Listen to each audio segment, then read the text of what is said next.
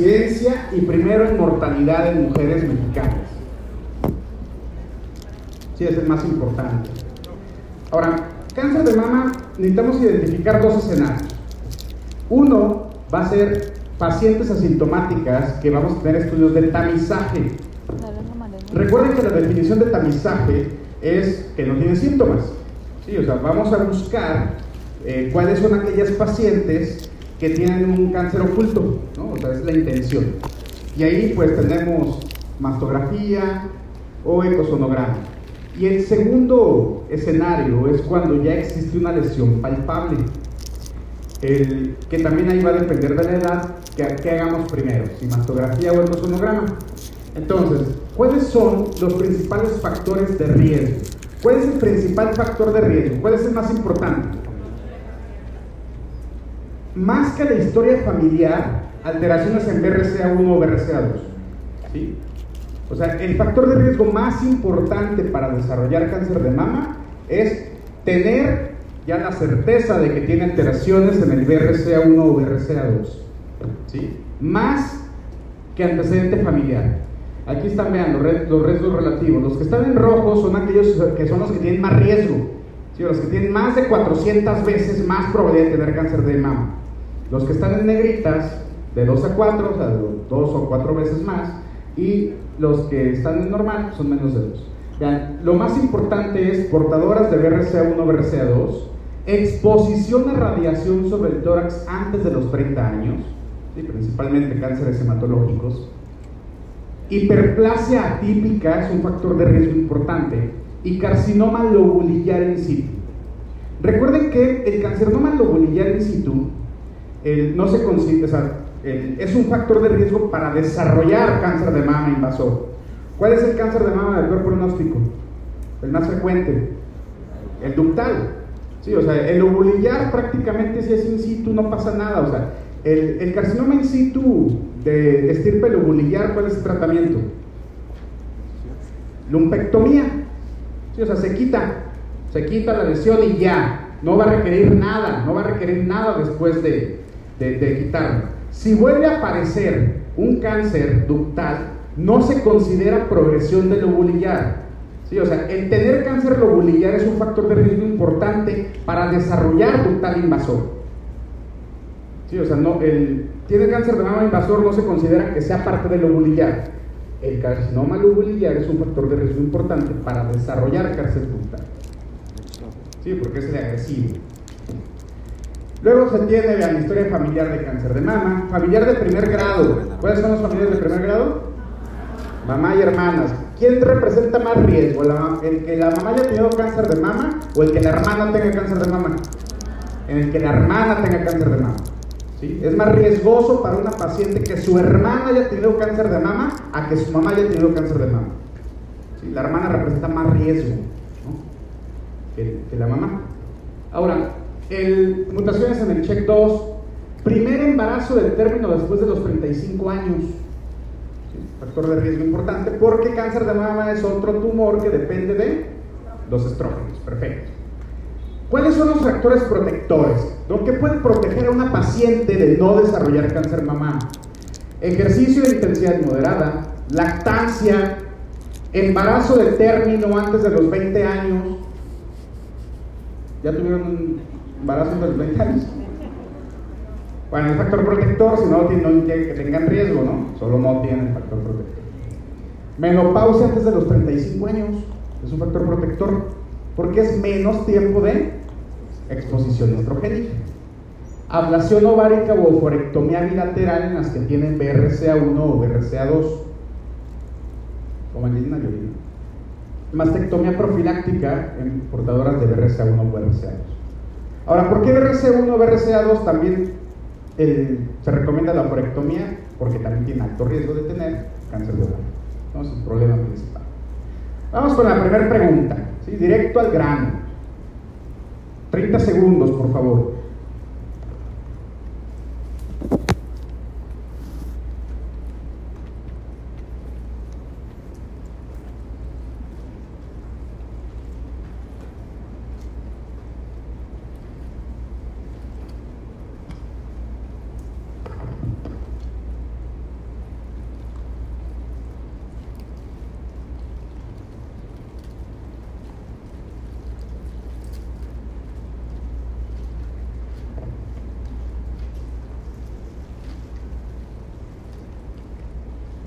¿A qué edad se recomienda el examen clínico de la mama? Vamos a ver los porcentajes. A ver qué pasó, 41%. Entonces, se tienen diferentes métodos de tamizaje, autoexploración, examen clínico de la mama y mastografía y o ecosonograma, ¿no? básicamente son los métodos. Ahora, a nivel internacional no se ponen de acuerdo. Tenemos dos posturas, y eso pasa en todo el mundo, ¿no? Estados Unidos, Canadá, Noruega, Australia. no se ponen de acuerdo los organismos gubernamentales y no se ponen de acuerdo los colegios médicos. Para los organismos gubernamentales, la recomendación es espaciar los tamizajes. Para los colegios médicos no.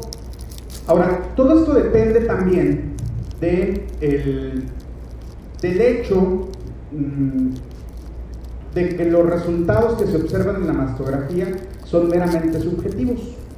Sí, o sea, un médico radiólogo puede ver un BIRATS 4 cuando otro ve un BIRATS 3, o cuando otro ve un BIRATS 2, o cuando otro no ve nada. ¿Sí? O sea, ¿eso pasa en el mundo real? Sí. ¿Qué nos dicen los, los estudios que han evaluado la subjetividad? Han de cuenta que todos ustedes son radiólogos certificados, ¿no? Que cada uno de ustedes no tiene menos de mil mastografías. Y luego les pasamos así, ah, tenemos ahí un archivo de cinco mil mastografías y todas ya tienen un resultado histopatológico, o sea, ya sabemos qué es cada una de ellas. Y se nos dieron, A todos. ¿Saben cuál fue el porcentaje de, de concordancia? 40%. 40%, o sea, 40% sí, o sea, 40% de los, de los que vieron cáncer coincidieron. ¿Sí? ¿Por qué? Porque había otras que eran cáncer y las pasaron como normales, o había otras que eran normales y las dieron como cáncer. ¿Cuál es el problema de hacer mastografías más seguido? O sea, ¿cuál es el problema de tamizar, por ejemplo? vamos a hacer anualmente mastografías a todas las mujeres. ¿Cuál es? Sobrediagnosticar. ¿El sobrediagnóstico es un problema? O sea, ¿qué pasa, por ejemplo, eh, ahorita todas ustedes, ¿no? Tienen menos de 30 años. Dice, va a hacer una. No, no tiene menos de 30. ¿Por qué se ve tu amiga? bueno, 30 o menos. no conozco ninguna mujer que tenga más de 30 años, por todas tienen 29. les dice, no, vamos a hacerles una mastografía. ¿Sí? ¿Y qué pasa si ahorita, por ejemplo, el 50% de ustedes dicen, ah, tienen una lesión? Y les dicen, doctora, no te preocupes, te la voy a biopsiar. ¿Qué pensarían? Oye, ¿por qué me la biopsias? Porque como que es maligna. ¿Dormirías, ¿Sabes qué? Mira, yo veo en tu mastografía que tienes un BIRATS 4, ¿sí? pero otro 40% de ustedes vio un BIRATS 5. El miércoles que entra te hacemos la biopsia. ¿Cómo van a estar? No, y es la biopsia, la parte falta el estudio histopatológico. ¿Sí? Y luego dice, a ver, mira, hay dos opciones. La biopsia, pues tengo la lesión. ¿Puedo nada más tomar una parte o quieres que de una vez te haga una biopsia decisional para quitarte toda la lesión porque es pequeña? ¿Qué dirían si alguien les dijo que es BIRATS 4 o 5? Que la quiten toda. Es el problema de las mastografías. Es el problema principal de los tamizajes muy, muy seguidos. ¿sí? Entonces, ¿qué dicen las, recomendaciones gubernamentales? ¿Qué dice nuestra norma oficial mexicana? Bueno, vamos a clasificar a las mujeres de acuerdo cuál es su riesgo de tener cáncer de mama. Y nada más hay dos grupos. No hay riesgo bajo. Es riesgo promedio y riesgo alto. ¿Cuál es el riesgo promedio? El riesgo promedio es solamente por estar viva y ser mujer. ¿Sí? Por eso siempre en las recomendaciones van a ustedes a ver riesgo promedio y riesgo alto. ¿Quiénes tienen riesgo bajo de cáncer de mama? Los hombres. ¿Sí? O sea, mujeres el riesgo promedio porque tienes un riesgo de cáncer de mama solo por ser mujer, por el, estímulo estrogénico y por estar viva. Pero hay otras mujeres que van a tener un riesgo más alto. ¿Sí? Entonces, vamos a clasificar el riesgo. Norma oficial mexicana, vean, Autoexploración a partir de los 20, exploración clínica a partir de los 25 y mastografía cada dos años de los 40 a los 69. Guías. Sensibilización mamaria a partir de los 20, autoexploración. ¿sí? Exploración clínica cada uno a tres años entre los 20 a 39 y anual a partir de los 40. Exploración clínica. ¿Qué pasa con la mastografía? Mujeres con riesgo promedio anual a partir de los 40. ¿Qué pasa si son riesgo alto? Son portadoras documentadas de BRCA1 o BRCA2 anual desde los 30. No, no son portadoras eh, documentadas, pero su hermana o su mamá tuvo cáncer de mama en etapa premenopáusica. Entonces, 30 años o 10 años antes del diagnóstico del familiar, lo que resulte más tardío. Y a partir de los 50, entonces ahí decides uno o dos años. Ahora, ¿a cuál le vamos a hacer casos para el nacional? A la guía. ¿Sí? Porque siguen las recomendaciones de los colegios médicos. Porque hay algo muy, muy curioso. Está bien, o sea, es cierto, ¿no? Son muy subjetivas las imágenes que podemos ver. Porque lo que se busca en la mastografía, hagan de cuenta que el, cáncer de mama, conforme se va indiferenciando, ¿no? Porque es el problema es como, una, como un cometa, como una estrella, como una estrella que va avanzando y que va dejando tras de sí una estela. Esa estela son las calcificaciones. o sea, lo que busca la mastografía que son calcificaciones. Y entre más feas, tienen más probabilidad de ser malas. O sea, lo que busca es, son calcificaciones feas. Por eso, el aumento de la densidad mamaria, ¿cómo se ven las calcificaciones en la mastografía? radio opacas, ¿no? se ven blancas, ¿sí? Se ven blancas. ¿Y la densidad mamaria cómo se ve? Pues blanca, ¿sí? O sea, por eso la densidad mamaria es un factor de riesgo para no encontrar cambios asociados a cáncer. Porque los oculta, porque se ven igual de blancos. Ahora, ¿por qué los colegios médicos entonces recomiendan la mastografía más seguido? Porque hay algo que se llama cáncer de intervalo. ¿Qué es el cáncer de intervalo? El cáncer que aparece entre, una, entre un tamizaje y otro. Entonces dicen, ok, está bien, vamos a seguir las recomendaciones gubernamentales, ¿no? Vamos a hacerle mastografía cada dos años, ¿sí? Pero luego vieron que hace dos años la mastografía estaba normal y en dos años el cáncer avanzó, fue agresivo y es un estadio avanzado. A eso se llama cáncer de intervalo. Un porcentaje nada despreciable de mujeres presentan cáncer de intervalo. Por eso las, asociaciones médicas dicen, ¿sabes qué? Necesitamos también identificar ese cáncer de intervalo. Mastografía cada año. ¿Sí? Por eso van a haber controversias entre la norma oficial mexicana y las guías. Y eso pasa en todos los países. Las recomendaciones gubernamentales es espaciar lo más que se pueda las mastografías. Porque al espaciar las mastografías, se tiene menos cantidad de falsos positivos y se tienen menos sobrediagnósticos, pero sobre todo sobre tratamientos de mujeres de cáncer de mama. El problema es que van a tener un mayor porcentaje de cánceres de intervalo. Entonces, recomendaciones de asociaciones médicas cada año, porque necesitamos también detectar cáncer de intervalo. Para el nacional que voy a contestar, recomendaciones médicas, guía de práctica clínica. Para examen nacional, autoexploración y exploración clínica a partir de los 20.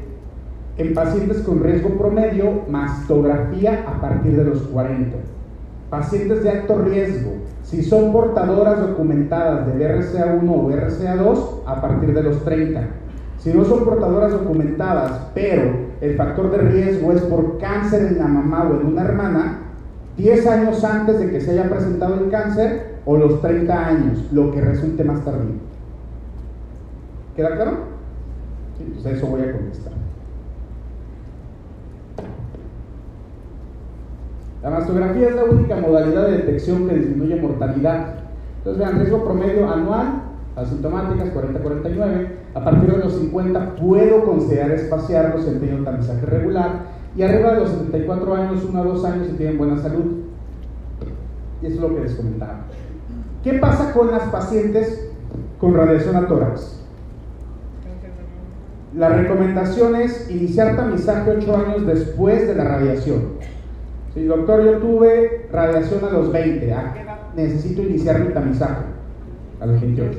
¿sí? Punto importante, anótenlo. No se recomienda tamizaje con mastografía antes de los 25 años. ¿Por qué? Porque lo más probable es que salgan lesiones, se sobrediagnostique, se biopsien, ¿sí? y la paciente o tenga cicatrices o le quiten o termine mastectomía por algo que ni siquiera era cáncer. Por eso antes de los 25 no se recomienda el tamizaje con mastografía.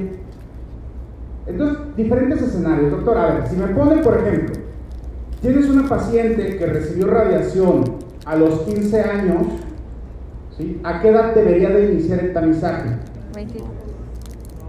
A los, 20, a los 23. A los 23. pero si te dice, ¿a qué edad le haces la primera mastografía?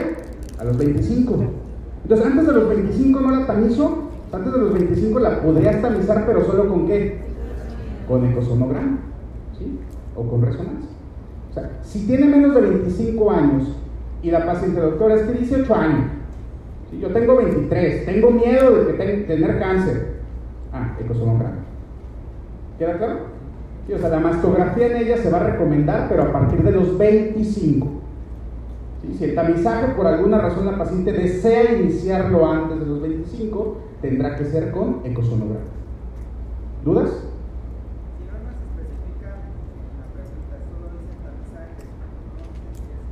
Ocho años. ¿Sí? O sea, tamizaje, ¿a qué edad? Ocho años después. ¿Sí? Ya si te pregunta, ¿con qué lo harías? Ah, con ecosonograma, ¿no? Si te pregunta, ¿tamizaje con mastografía? Entonces a partir de los 25. ¿Vale? O sea, si no te especifica, de todos modos el tamizaje lo recomendarías a los 20, a, 8 años después y con eco, ¿no? Y ser cautos con los resultados.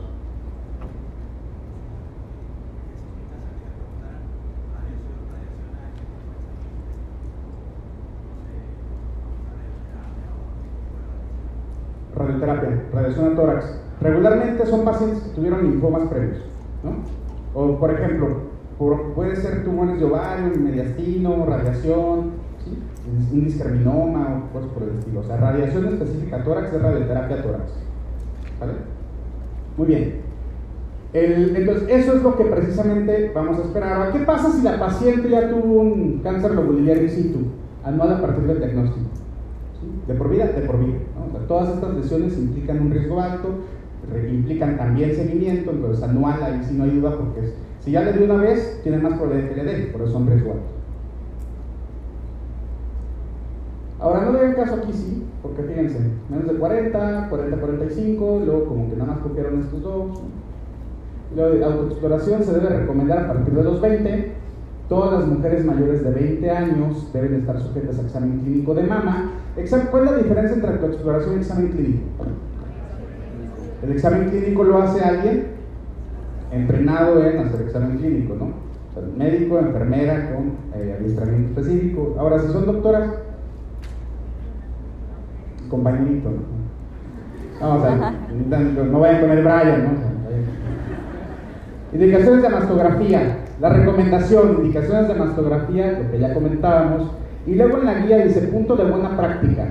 El empleo de la mastografía se debe practicar cada dos años después de los 40 años de edad en mujeres con riesgo. Esto lo pueden para no pelearse con la norma. ¿A qué le van a hacer caso? A esto. ¿Sí?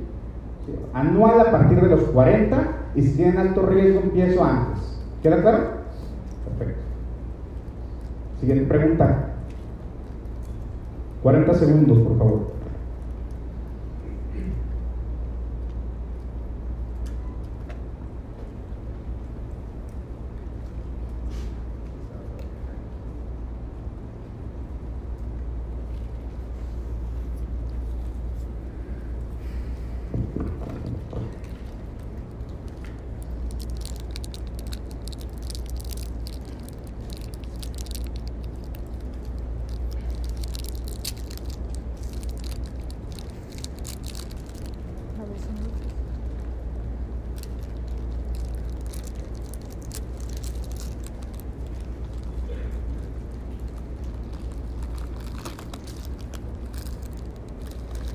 Muy bien. ¿A, qué edad iniciaría el tamizaje en ella? A los 30. Muy bien, vamos a los porcentajes. 34%. 10 años antes del familiar o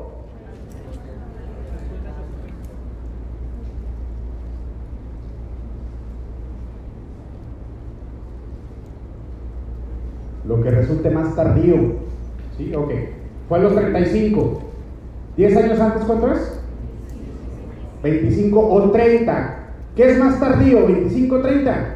Ah, a los 30. 10 años antes de lo que lo presentó el familiar de primer grado o a los 30, lo que resulte más tardío. ¿sí? Si esta paciente, la madre presentó el cáncer de mama a los 45, ¿a qué edad entonces iniciaría el tamizaje? A los 35, porque 45 menos 10, 35. ¿Qué es más tardío? ¿35 o 30? 35. Ah, 35. ¿Sale? ¿Sí queda claro o no? O sea, si, si tienes un familiar de primer grado, es 10 años antes o a partir de los 30, lo que resulte más tardío. ¿En qué escenario no aplicaría esa? Tienes una paciente que su mamá tuvo cáncer de mama, su abuela tuvo cáncer de mama. La paciente te dice, tiene alteraciones del BRCA1 o BRCA2. ¿Sí? ¿A qué edad iniciarían? A los 30 porque ese es el de más alto riesgo. Si me especifican que tiene alteraciones de, o es portadora de BRCA1 o BRCA2, lo inicio allá a los 30. Porque ese es de más alto riesgo. ¿Sí? 30 o 10 años antes, lo que resulte más tardío, en este escenario. Tiene un familiar de primer grado, pero no me especifica que tenga alteraciones en el BRCA. ¿Queda claro? Porque si me especifica que tiene alteraciones en el BRCA, a los 30 lo voy a iniciar. ¿Dudas? Si la madre tuvo el cáncer a los 48, ¿a qué edad inician? A los 38, porque es más tardío que 30. ¿Sí? La madre tuvo cáncer a los 48, pero la paciente es portadora de BRCA. Está, a los 30, perfecto. ¿Sí? ¿Queda claro? Sí, muy bien. Siguiente caso. 30 segundos, por favor.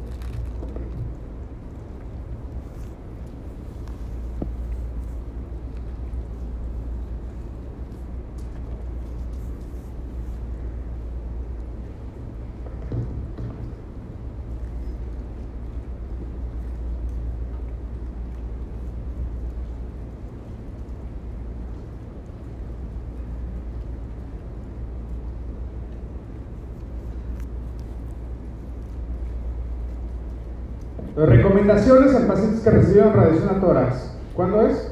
25. 8 años después, pero ¿qué me preguntan? Entonces, ¿qué contesto? Vamos a ver los porcentajes. 79%, excelente. A ver, el 10% que contestó 23. ¿De dónde sacan el 23? El 21. 13 más 8. Ni siquiera viene 21. Entonces, mastografía no la voy a poder realizar antes de los 25 años. ¿Sale? Si antes de esa edad la paciente quiere tamizaje, ¿con qué se hace? Con ultrasonido. Entonces, ¿cuándo contesto resonancia? Estudios de detección. La mastografía es la base del tamizaje de cáncer de mama. Ultrasonido es un complemento bien establecido para la mastografía útil en la evaluación de hallazgos mastográficos no concluyentes, pacientes jóvenes, mujeres con tejido eh, mamario denso. ¿Sí? Pacientes jóvenes, eh, pero está bien, ecosonograma, sobre todo antes de 25 años. El... Resonancia. Pacientes con síndromes asociados a alta frecuencia de cáncer linfraumelia, vean mutaciones, diagnóstico de cáncer de histología lobulillar, resultados inconcluyentes de los estudios de imagen convencionales o abordaje de cáncer primario oculto. Entonces, voy a poner ahí, mastografía es el número uno, ¿no? Si la mastografía me reporta BIRAT cero, ¿qué significa BIRAT cero? Que no concluye. O sea, no sé no, no sé si son buenas, no sé si son malas, no sé. ¿Sí? Ah, entonces inicio con mastografía, el siguiente paso es ecosonograma. El ecosonograma, ¿sabes qué? También te reporto BIRAT cero por eco. ¿Qué hago? Resonancia. ¿sí? O sea, es el tercero. ¿Por qué? Porque los dos estudios que tengo, que es con lo que hago la detección de la mayor parte de los cánceres, pues no ven nada. Y es una paciente con factores de riesgo. Entonces, BIRAT cero no significa que no veo nada. No sé, ni siquiera sé que. No, no sé, no puedo decirte nada. No puedo decirte si son buenas o son malas. ¿Sí? BIRAT cero es, tienes que hacerle otro estudio. Tienes que hacerle otro estudio. Entonces, mastografía, eco, resonancia. Embarazo, ¿en embarazo qué hago? Ecosonograma, y si no es concluyente, entonces ahí sí me paso a resonancia. ¿Sale? ¿Por qué? Porque no es recomendable la mastografía en embarazadas, teniendo eco y teniendo resonancia, ¿no? Si ustedes estuvieran embarazadas y les llenaste una mastografía, ¿se lo harían? No, o sea, tampoco los pacientes, ¿no? Entonces, ecosonograma no es concluyente, está bien, en ese escenario sí contesto resonancia. Y otro escenario importante, tienen una paciente que acude con ustedes, no palpan nada, o sea, no palpan lesiones en, en, mama, pero palpan ganglios. ¿Sabes que tienes un ganglio axilar? Un ganglio axilar sí. Te voy a biopsiar. La biopsia dice carcinoma ductal.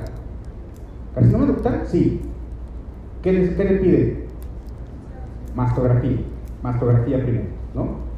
Pero en la mastografía no ven nada. O sea, ¿sabes qué? La mastografía la reporta como un BIRAT 2.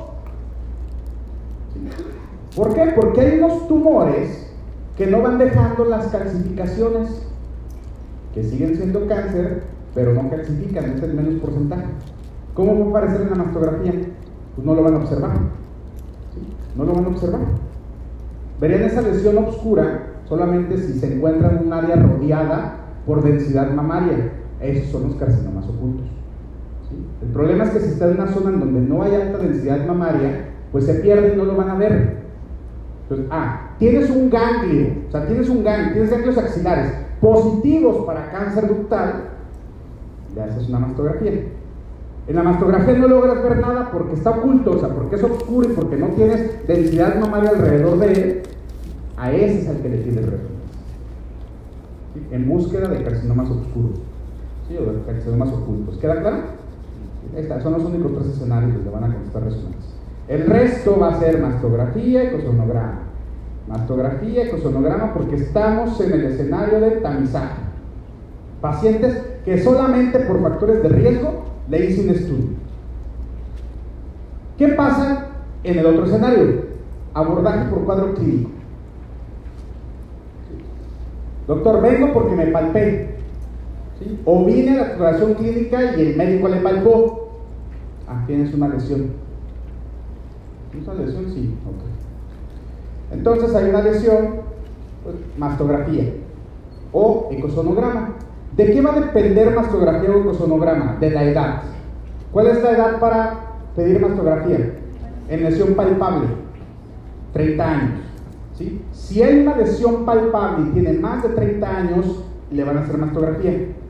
Si tiene una lesión palpable y tiene menos de 30 años, le van a hacer ecosonograma. Tiene una lesión palpable, pero está embarazada, ¿qué le van a hacer? Ecosonograma. Tiene una lesión palpable y está lactando, ¿qué le van a hacer? Ecosonograma.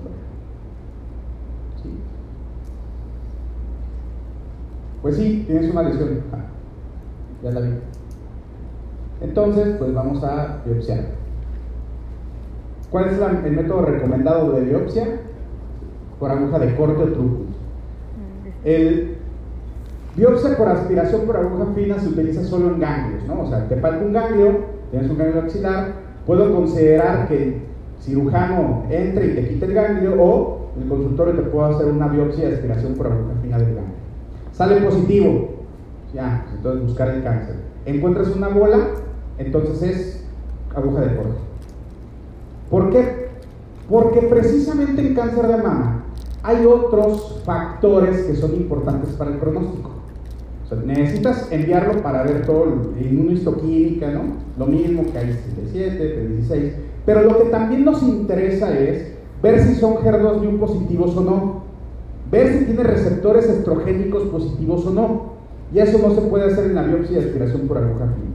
Por eso se recomienda que el diagnóstico de cáncer de mama sea por aguja de corte, o sea, necesitas un pedazo para mandarlo a estudiar, ver si tiene HER2 positivo o no, ver si tiene receptores hormonales o no. Y eso no se puede hacer en el paciente.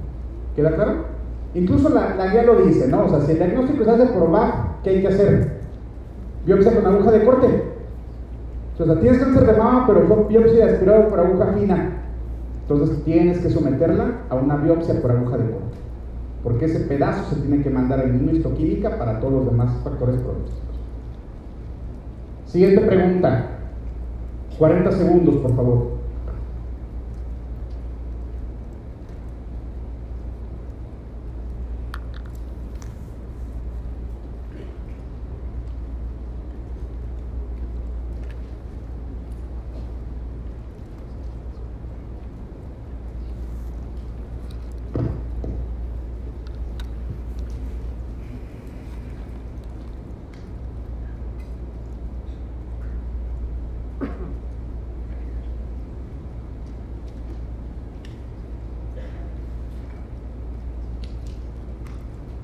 28 años, se palpa una bolita.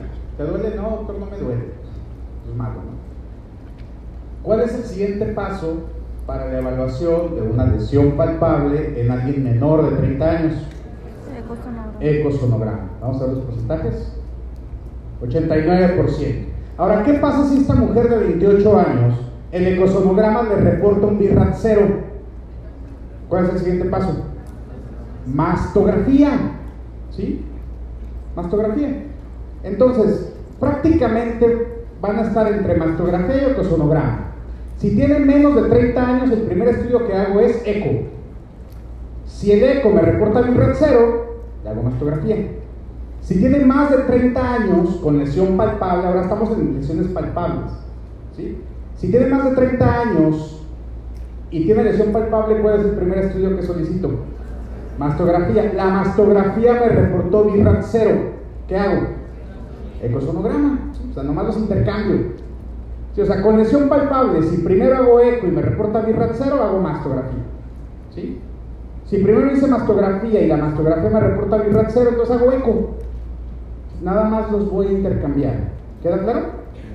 Entonces vean, tiene más de 30 años de edad con lesión palpable, por eso es sintomática, ¿no? O sea, ya quitamos el tamizaje, ya, ya no importa el riesgo. Aquí lo que importa es que tiene una lesión. Entonces, lesión palpable, si tiene más de 30 años, sí. ¿Está embarazado lactando? No, mastografía.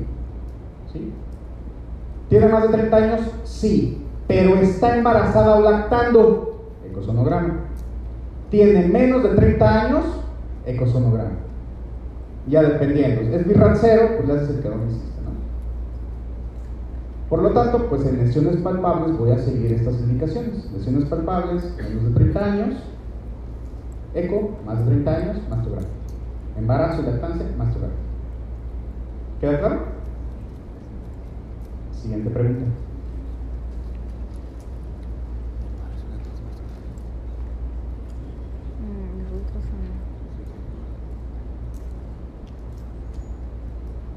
40 segundos, por favor.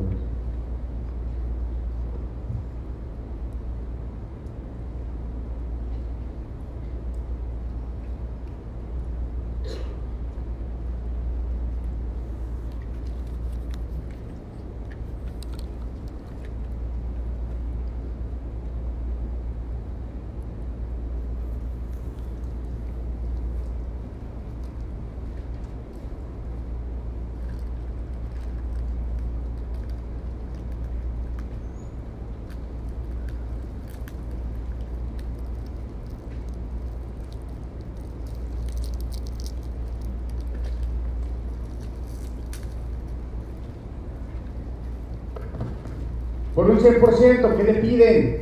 Mastografía. Es ponen resonancia.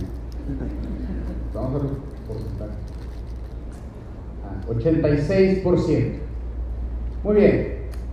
Aumento de la turgencia, se encuentra una masa de 3 centímetros, no expresar. Ya le mandan a biopsia. Todavía ni siquiera la ven. A ver, te palpo una masa, sí, biopsia. ¿Sí? ¿Sabes qué? Pues es que era un BIRAX 3. Ya la biopsiaron. Entonces, necesito ir en orden. Sí, o sea, no importa si es por tamizaje o por lesión. Tengo que tener o debo de tener un estudio de imagen. Necesito tener un estudio de imagen porque puede haber otras calcificaciones. Otras calcificaciones que no sean malignas. ¿Cuáles voy a biopsiar? Las que tengan alta probabilidad de ser malignas. ¿Cuáles son las que tienen más probabilidad de ser malignas? BIRAX 4 y BIRAX 5 son las que voy a biopsiar. ¿Sí? BIRAX 2, BIRAX 3 no se pueden, BIRAX 3 no se biopsian. BIRAX 3 necesitan otro abordaje, ¿no? Pero las únicas que voy a mandar a biopsiar son BIRAX 4 o BIRAX 5 porque son las lesiones que tienen más alta probabilidad de ser malignas. Necesito un estudio de imagen que me la clasifique. Eso es lo que reporta la mastografía. 30 segundos, por favor, Luis.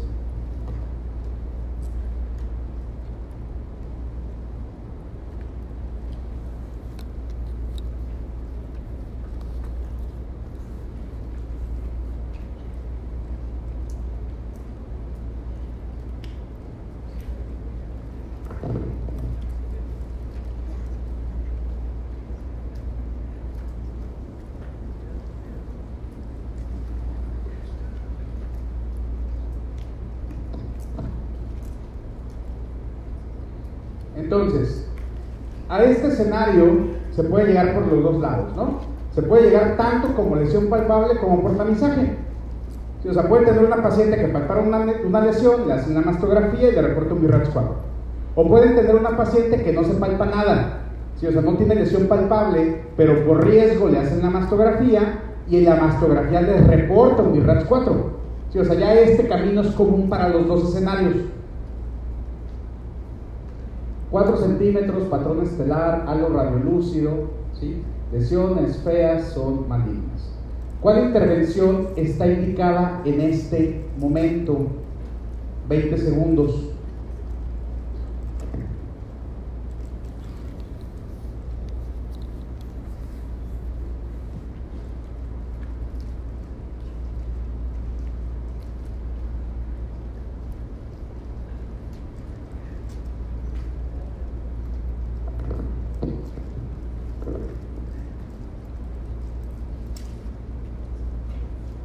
Muy bien. ¿Qué le hacen a esta lesión que tiene alta probabilidad de ser maligna? Biopsia. ¿Cómo? Vamos a ver los porcentajes.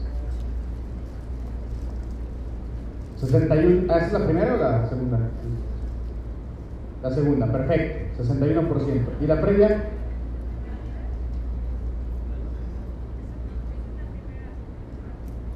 ¿La primera?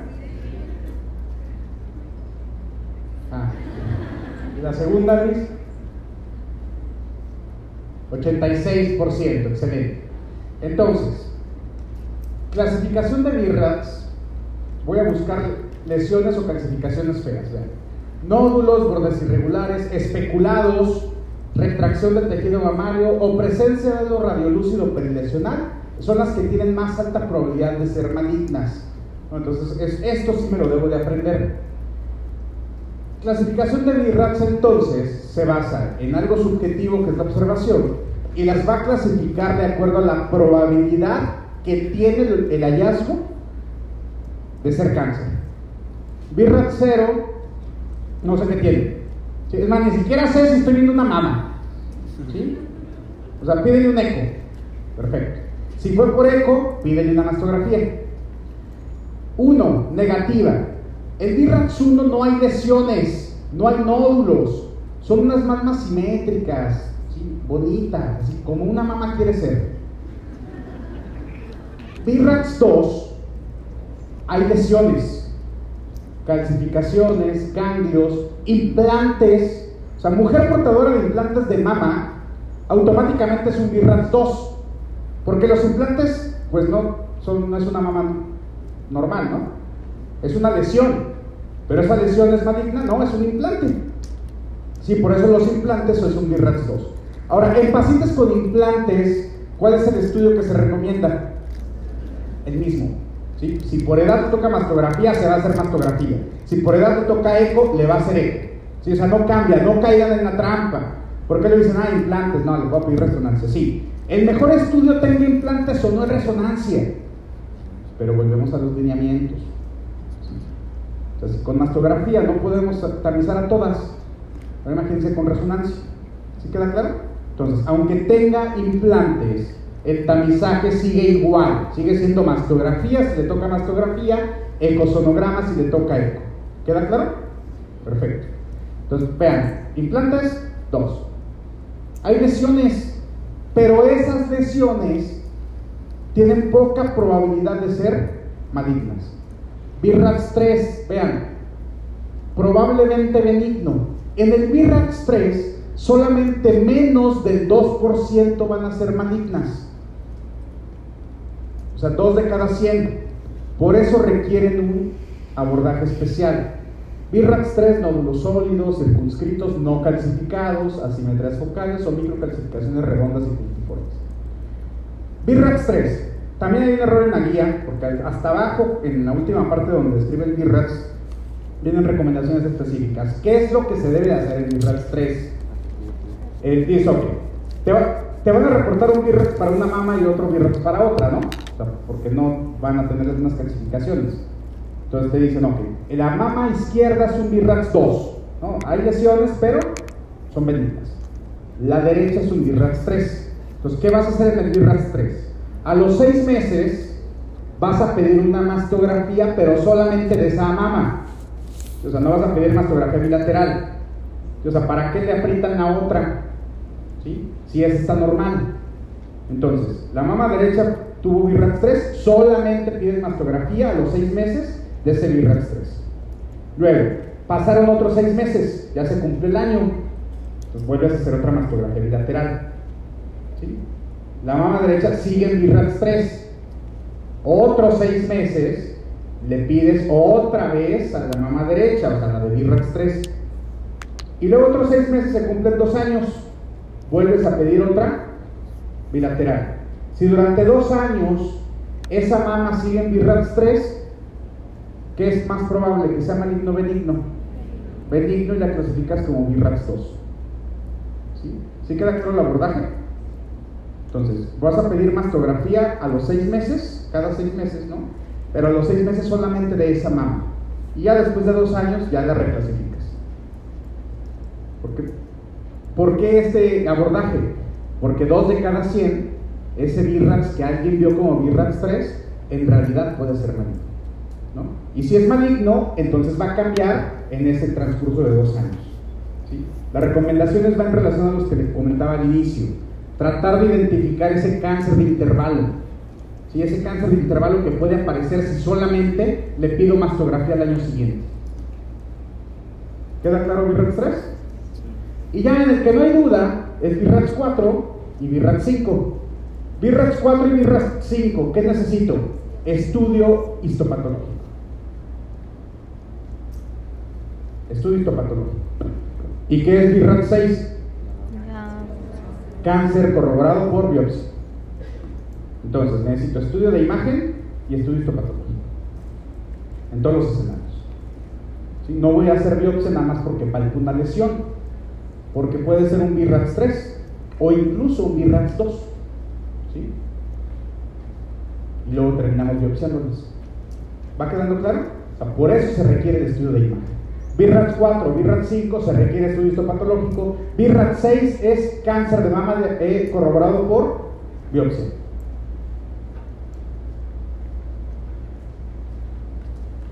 Básicamente aquí está.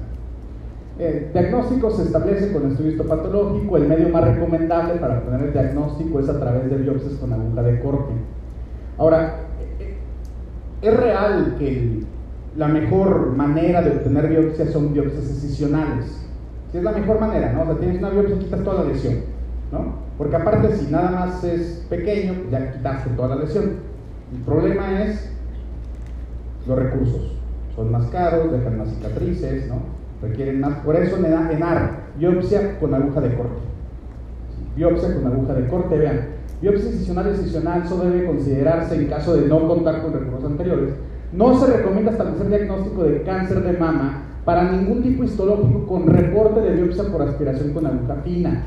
Si la referencia es con VA, se debe realizar biopsia con aguja de corte. Por eso si viene truco de aguja de corte, aunque es lo mismo, o va, elijo truco. Elijo biopsia con aguja de corte. ¿Dudas? Muy bien. Ahora, el otro escenario, porque este escenario es común para los dos, les comento. ¿Qué pasa si en el tamizaje me reportaron un BIRAX 4, pero no palpo nada? ¿Le hago aguja de corte? TrueCut, pues básicamente es en el consultorio, ¿no? Palpo la, la masa y de ahí tomo la biopsia. Pero si no la palpo, entonces ¿qué necesito? Guiada por imagen. ¿sí? Biopsia guiada por imagen y de las biopsias guiadas por imagen lo mejor que puedo hacer es biopsia guiada por esterotaxia. Entonces, si son lesiones palpables, no solamente el abordaje diagnóstico es diferente, también la forma de tomar la biopsia es diferente. Palpo lesión, menos de 30 años, ecosonograma. Si me reporta BIRAX 4, BIRAX 5, tomo biopsia por Trucut. Más de 30 años, mastografía. BIRAX 4, BIRAX 5, biopsia por Trucut. Pero si no palpo lesión, Sí, o si es en el caso del tamizaje, mastografía 4 o 5 y no palpo, no le puedo hacer biopsia por truco porque no la palpo. Entonces voy a solicitar biopsia guiada por esterotaxia. Esta es la biopsia guiada por esterotaxia. Si se pone la paciente, está la mastografía, se va viendo en dónde está la lesión, se va viendo cómo va entrando la aguja, se toma la biopsia de la lesión que es sospechosa, porque puede tener diferentes clasificaciones, ¿no? Probablemente unas son benignas, pero hay una que esa es la maligna y no se palpa. Entonces va entrando la aguja hasta la lesión, se toma la biopsia e incluso también se puede marcar. Y para el caso de que sea maligna y esté pequeña y pueda hacerse nada más de lumpectomía, al momento en el que entre el cirujano, como no se palpa, ¿sí? se dejó marcada y sepa que ahí está la lesión. ¿Sí queda claro los dos abordajes? Por eso ven cómo cáncer de mama son dos caminos diferentes. O sea, uno en el escenario en donde palpo las lesiones y otro en el escenario donde no se palpan. Por eso cuando lo están leyendo puede ser como confuso, ¿no? O sea, a ver, ¿por qué viene truco? ¿Por qué viene BAF? ¿O por qué viene esterotaxia? ¿Sí? O sea, ¿cuándo hago BAF entonces? Ah, cuando tienes tumor oculto y nada más tuviste ganglios. Ahí sí puedes hacer un BAF. ¿Por qué? Porque puede hacerle del ganglio. Pero ¿puedo hacer otro procedimiento? Sí, puedes hacer otro procedimiento. Puedes entrar a quirófano y que el cirujano te quite ese ganglio y mandes a estudiar todo el ganglio. ¿Sí va quedando claro por qué hay tantas opciones? O sea, es tumor oculto, tumor no palpable, o el escenario más simple, se palpa tumor. ¿sí? Mastografía, por truco. ¿Queda claro? Ya, esto es lo más revoltoso. Realmente la estadificación es más sencilla. Estadificación, ¿no? Está bien, o sea, ya, tienes cáncer. La biopsia me dice que tienes cáncer de mama. Pues vamos viendo qué tipo de, qué, qué estadio clínico tienes. Entonces hay que hacer revisión histológica, determinación del estado tumoral, expresión de receptores y de receptores HER2. Tratamiento. El tratamiento es muy sencillo. Porque podemos, miren, para nacionales el escenario es sencillo del cáncer de mama, ¿no? O sea, en, la realidad, en la vida real es como complicado, revoltoso y hay muchas opciones. Para el nacional no. Para el nacional son dicotómicos. Sí, o sea, el cáncer de mama lo podemos dividir en enfermedad local o en enfermedad sistémica. ¿Sí? Así. Para la enfermedad local, ¿cuál es el mejor tratamiento para enfermedad local? Cirugía. ¿Sí? Y después de la cirugía, ¿qué voy a hacer? Quimio y radio. Y para enfermedad sistémica, quimio. Y después de la quimio, ¿qué vas a hacer? Si se puede cirugía. sino radio. O sea, ¿al cáncer de mama le voy a hacer las tres cosas? Sí, al cáncer de mama le vas a hacer las tres cosas. Le vas a hacer cirugía, le vas a hacer quimio y le vas a hacer radio. Entonces se vuelve más sencillo porque en el nacional la única diferencia o lo que debo identificar es con quién inicio con cirugía y con quién inicio con quimio. Enfermedad local inicio con cirugía. Enfermedad sistémica necesito tratamiento sistémico. ¿Qué más sistémico hay que la quimioterapia? Con ellos inicio con quimio. Entonces es lo primero que necesito que apunten. Enfermedad local inicio con cirugía. Enfermedad sistémica inicio con quimioterapia. ¿Hasta aquí vamos bien? Entonces fíjense. ¿En qué se va a basar entonces el tratamiento? Esquemas citotóxicos se basan en antraciclinas con o sin la adición de taxanos. ¿Cuáles son las antraciclinas? Doxorubicina, epirubicina. ¿Cuáles son los taxanos? Docetaxel, paclitaxel. ¿Sí? Entonces, ¿cuáles son los esquemas que se recomiendan? Doxorubicina, epirubicina con docetaxel o paclitaxel. Básicamente es eso. El segundo, ¿qué? Tiene receptores estrogénicos positivos. Entonces necesito dejar medicamentos que inhiban esos receptores estrogénicos. Y tengo dos opciones, tamoxifeno o inhibidores de aromatasa. ¿De qué va a depender que le deje tamoxifeno o de qué va a depender que le deje sol? De la menopausia, muy bien. Etapa premenopáusica, tamoxifeno. Etapa posmenopáusica, inhibidores de aromatasa. ¿Qué pasa si al inicio la paciente era premenopáusica porque el tratamiento es por 5 años? Si en esos 5 años se volvió posmenopáusica, inicio con tamoxifeno y le cambio por inhibidores de aromatasa. O sea, básicamente es eso. Entonces, tiene receptores positivos, tamoxifeno si es premenopáusica, inhibidores de aromatasa si es posmenopáusica. Y por último, la paciente tiene HER2 positivo. ¿Qué dejo? Terapia blanco, terapia diana, trastuzumab. La paciente tiene HER2 positivo, es premenopáusica, tiene receptores estrogénicos positivos. ¿Qué dejo de tratamiento? Doxorubicina o epirubicina, taxano, tamoxifeno, trastuzumab. Ahí está, en eso se basa el tratamiento. No tiene receptores estrogénicos positivos. Ah, pues entonces no le dejo este y le dejo los otros dos. ¿Sí? ¿Es HER2 no negativo? Pues entonces no le dejo trastuzumab, no le va a servir de nada.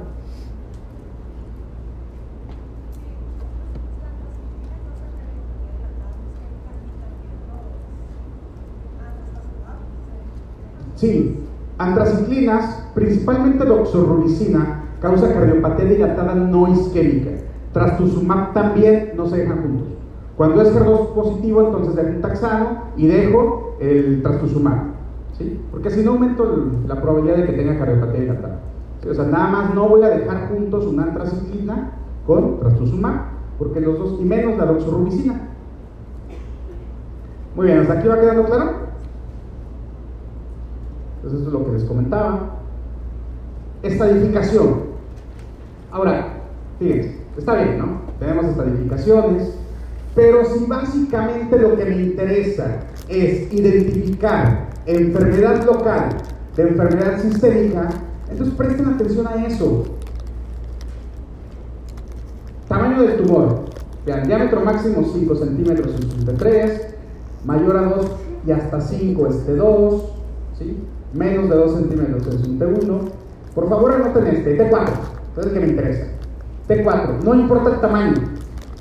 El tumor está adherido a pared torácica o en piel, o es un tumor inflamatorio.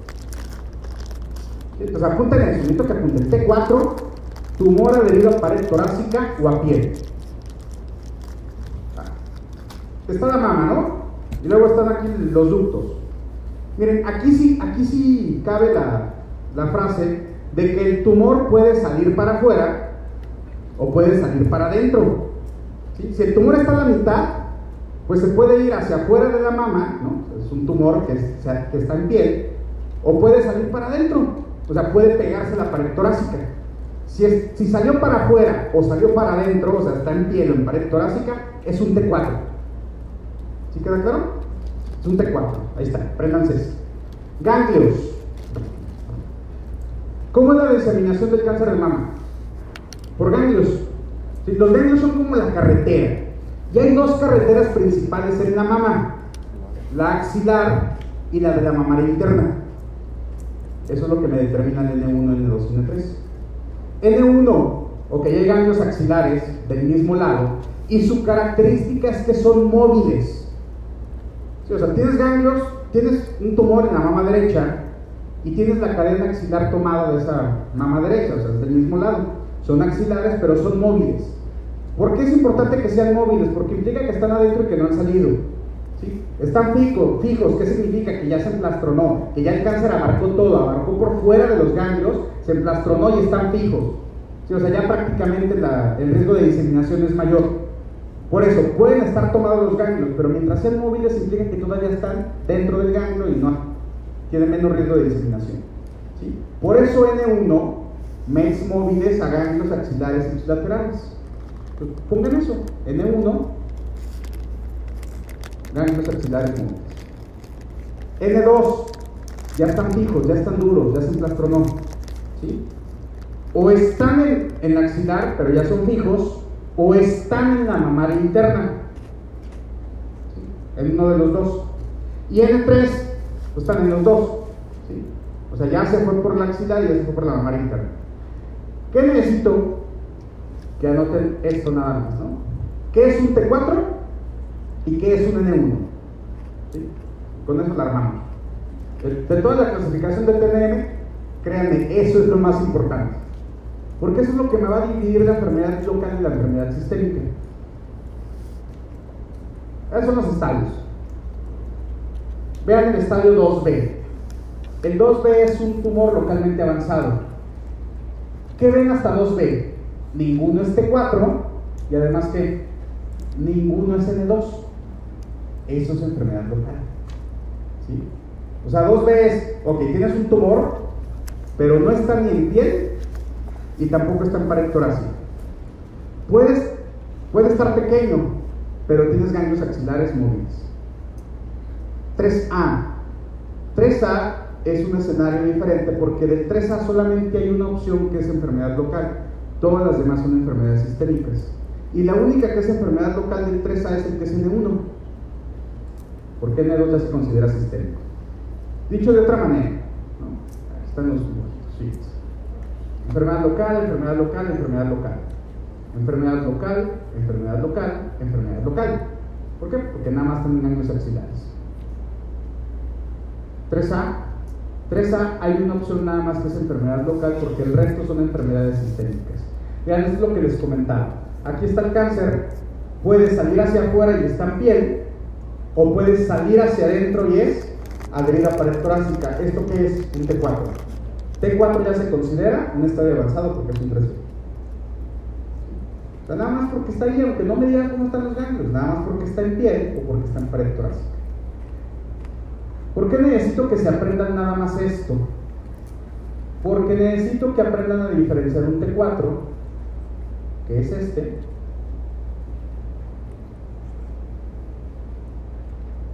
y un N1. N1, mastectomía y quimio. T4, N2 o N3, quimio y luego mastectomía. Está, en eso se basa el tratamiento. Si es N1 y no es T4, voy a contestar mastectomía. Y después quimio es un T4, es un N2, es un N3, primero contesto quimio y luego ya después veo la mastectomía. Ese es el único cuadro que tienes que aprenderse. Ahorita va a tener sentido, fíjense. Este algoritmo es el más real de todas las GPCs. Vean, secuencia estándar de tratamiento. Paciente con cáncer de mama, sin quimio o cirugía o radio o hormonoterapia. O sea, ¿qué dice? Que a todas les voy a dar todo, ¿no? Pues sí, a todas les voy a dar todo. Entonces, ¿cuáles son las respuestas del nacional o las preguntas? ¿En quiénes inicias con cirugía? ¿En quiénes inicias con quimio? Enfermedad local, inicio con cirugía y luego con quimio. Enfermedad sistémica, inicio con quimio y luego veo si le hago cirugía o no. Entonces vean esta diapositiva, la transcriben y se la aprenden. Todo lo que no es rojo, primero voy a contestar mastectomía. Todo lo que es rojo, primero voy a contestar quimio. Vean, 2B, ninguno es T4 y ninguno es N2. 3A, hay un solo escenario en el que primero voy a dar mastectomía. El 3A, que no es N2, le voy a dar primero mastectomía y después quimio. Entonces, vemos los algoritmos.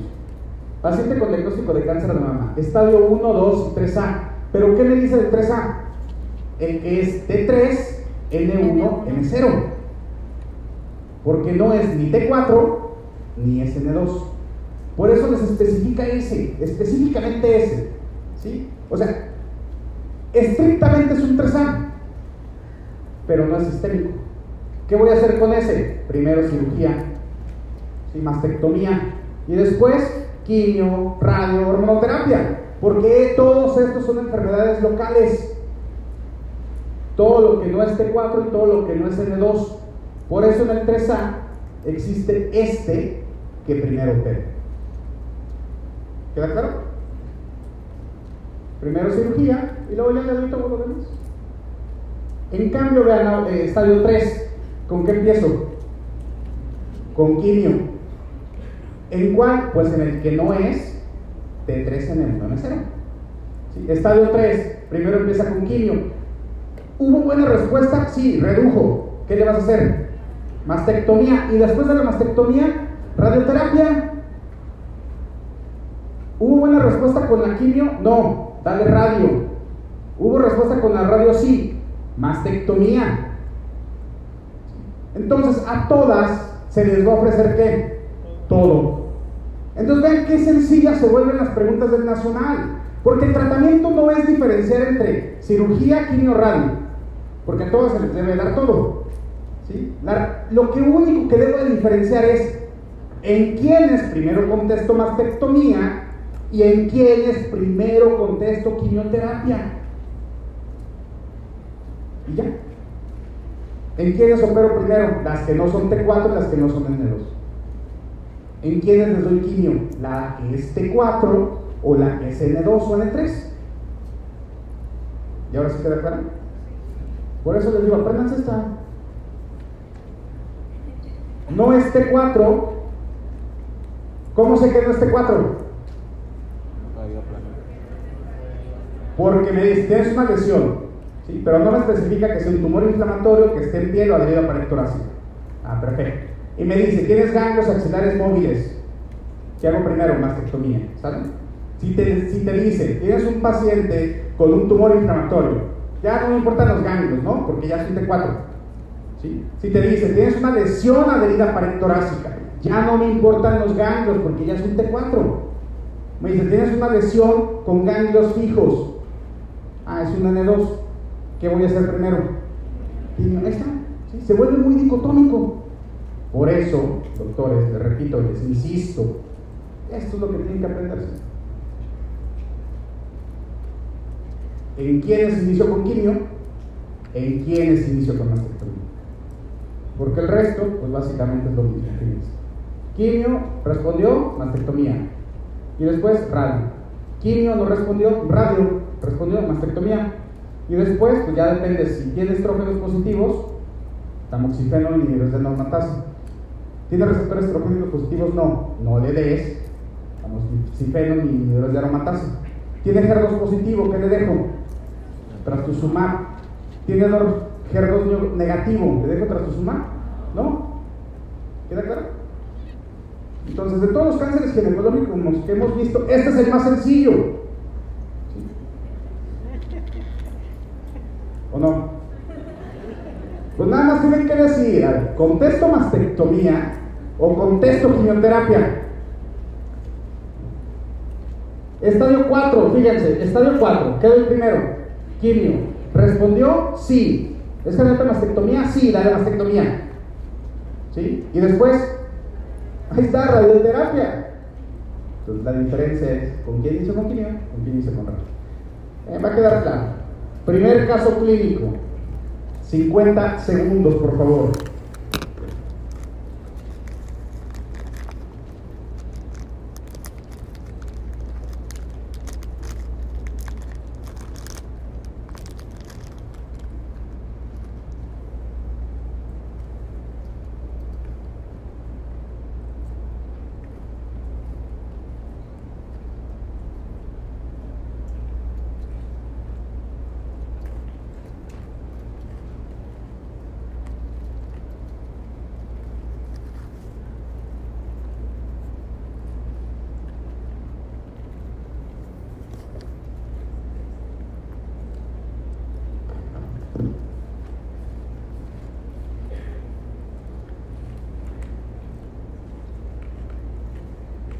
Entonces dice, nacional, mi cerebro dice, es un caso de cáncer de mama.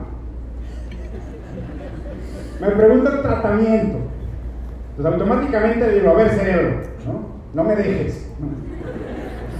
T4, ¿es un T4? Sí. Ahí está, se acabó. Si es T4, ¿qué contesto? Quimio. Vamos a ver los porcentajes. 75%. Entonces, quimioterapia y neoadyuvante. ¿Por qué no adyuvante? Porque después, si responde, ¿qué hago? Ahí está, cirugía, por eso es neoadyuvante. Quimioterapia adyuvante, ¿qué implica? Que ya hice algo y que ahora ya nada más me voy a dejar con quimioterapia. ¿Queda claro? ¿Vamos bien? Bueno, porcentaje, excelente. A ver, siguiente pregunta. 40 segundos, por favor.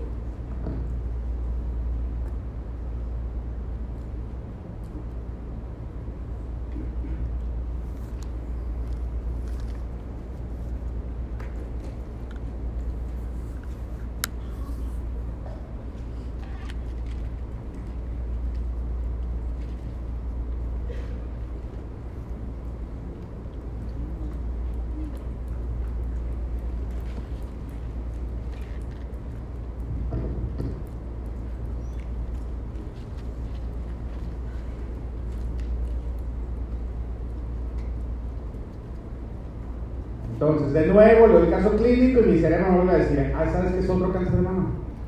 ¿Sí? Pero ahora no te voy a abandonar. ¿Es un T4? No. No. ¿Es un N1? Sí. ¿Qué contesto? Mastectomía. Por un 100%, Luis. 90%, muy bien. ¿Sí? No es T4, hay ganglios afectados, pero son axilares son del mismo lado y son móviles. Eso es igual a enfermedad local y la enfermedad local la trato con cirugía de manera inicial. Salió HER2 positivo. ¿Qué fármaco debo de incluir en el tratamiento? 20 segundos.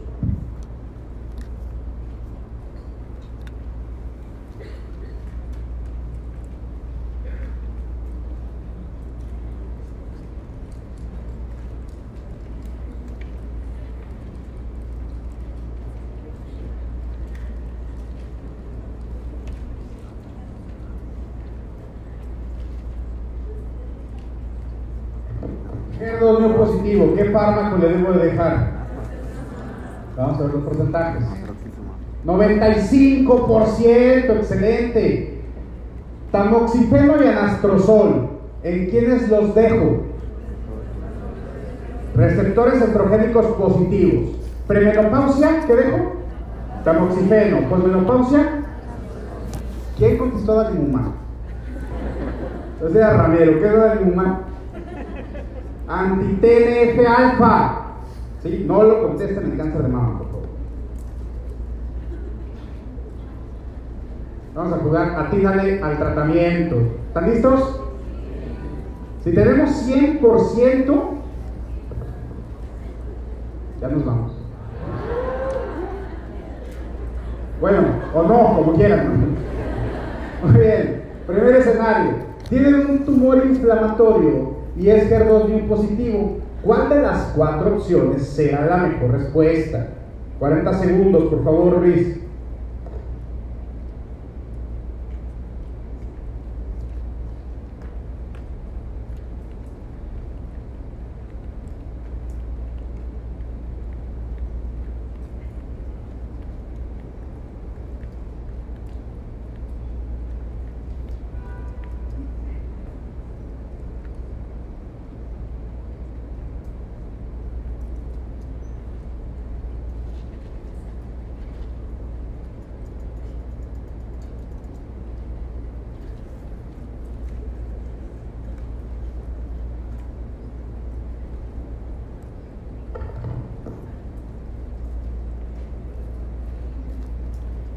Siguiente escenario, de 2.5 centímetros sin afección a ganglios. ¿Cuál es la mejor respuesta? 30 segundos, por favor.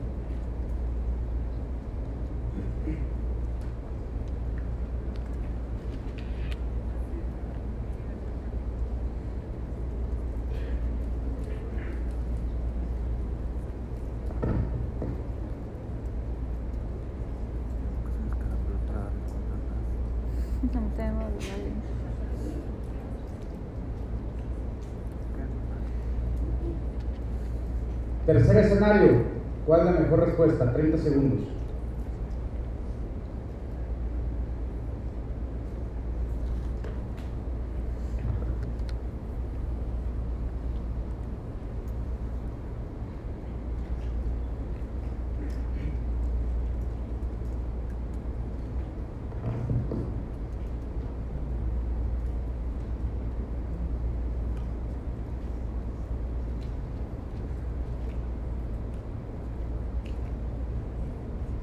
Último escenario, 30 segundos.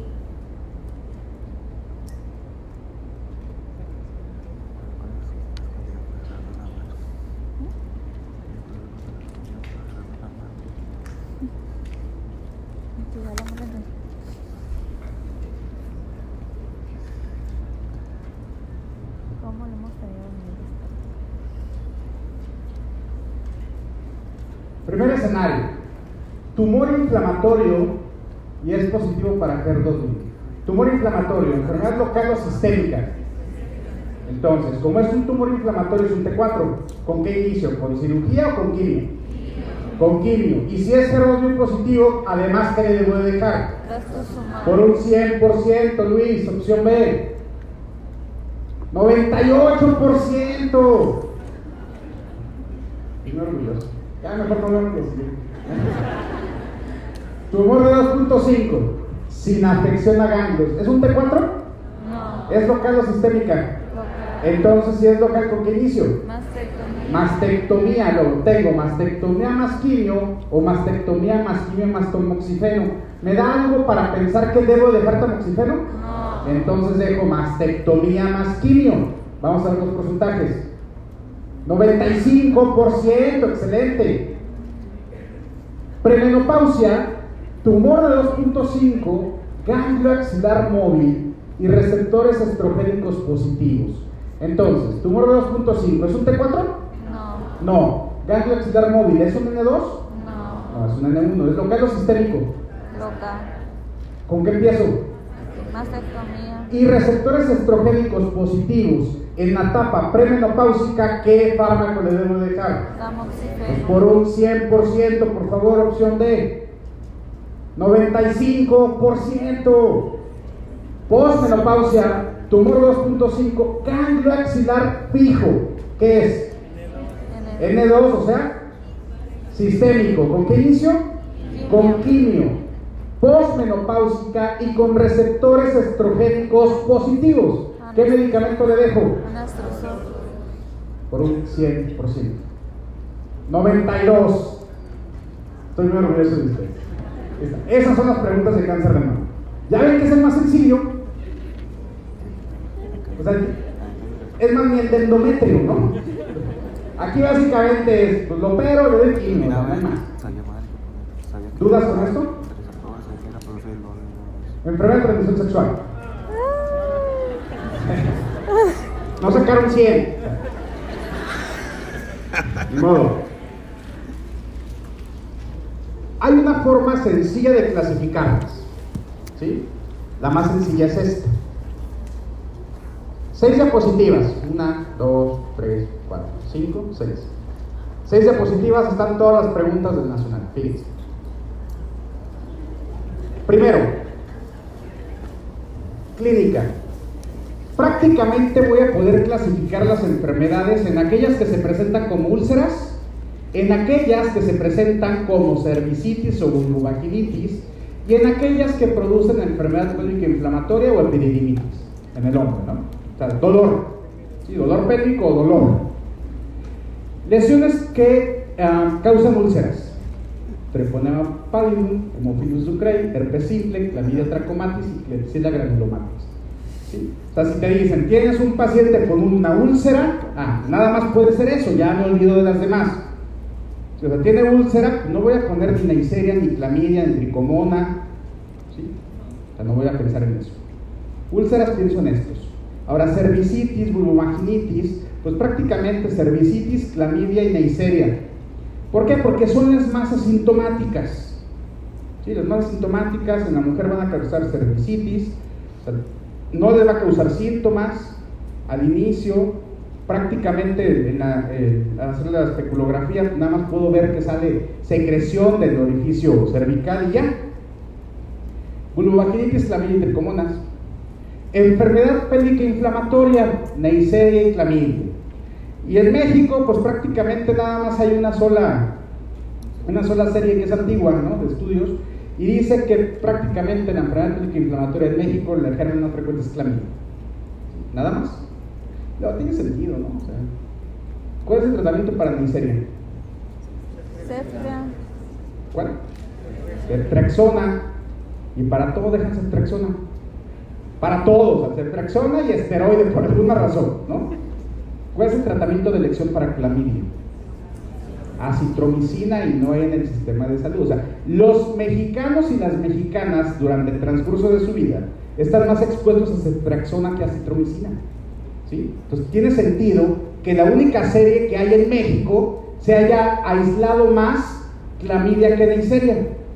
Porque si me duele el ojo, hasta para eso ceftriaxona. ¿Sí? Entonces, ¿va quedando claro? En cambio, acitromicina la, exposición que tenemos a lo largo de la vida es mucho menos, ¿no? Para que explica eso. Epididimitis, clamidia, neisseria, y por alguna razón llegó la E. coli y no pregunten cómo. ¿no? Epididimitis. Entonces, vamos a empezar con las que causan úlceras, fíjense. Sífilis, ¿quién lo causa? Está, enfermedad del pónimo, sífilis, treponema pálido. ¿Cuál es la característica de la sífilis? Porque sífilis siempre la preguntan en el nacional, siempre, todos los años, ¿no? Úlcera genital única, fondo limpio, bordes elevados, no, duele. O sea, y en verdad no duele, le dije, ¿qué exa duele? Y me dijo, no, güey, o sea, que en verdad crean que no duele. Entonces, en serio, así, o sea, con esa seguridad les puedo decir que te aseguro que no me dolió. Exa dice que no duele, hagan caso. Fondo limpio, bordes elevados, no duele y se conoce como changro Fondo limpio y bordes elevados, por eso no nos asusta. O sea, ¿cuál es la historia natural de la sífilis, no? O sea, de repente, un día, se despiertan, así como Ramiro, oh, sorpresa. Una úlcera sorpresa, ¿no? Yo dije, chale, pero está limpia, no sangra, no me duele, ¿no? Entonces, ¿qué hacemos? Diosito, te lo juro, no lo vuelvo a hacer, ¿no? Pero quítame la úlcera. ¿Y qué hace Diosito? La quita, ¿sí? Está bien, pero no lo vuelvas a hacer. La quita. Y luego ya después pasan seis meses, un año, dos años. Y luego de repente me empiezo a descamar me empiezo a descamar de las palmas, me empiezo a descamar de las plantas, ¿sí? y luego ¿qué vuelvo a hacer? Diosito, por favor, no sé qué tengo, pero ayúdame. Y me vuelve a ayudar. ¿sí? Y se quita. Y luego ya después, años después, ya nada más llego y empiezo a caminar así. ¿Y qué hago?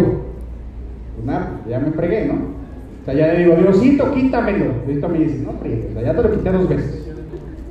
Esa es la historia natural. La sífilis primaria aparece como una úlcera, una úlcera única, una úlcera indolora, ¿sí? que desaparece espontáneamente. Y por eso muchos no acuden. El problema es que no acudan entonces que luego se presenta la sífilis secundaria, que es característicamente la dermatosis, ¿no? Descamación de plantas, descamación de eh, palmas, ¿sí? que también desaparece y luego ya viene la sífilis terciaria, afección al sistema nervioso central y que prácticamente la más grave puede ser el, el dorsal. Entonces, ese es sífilis.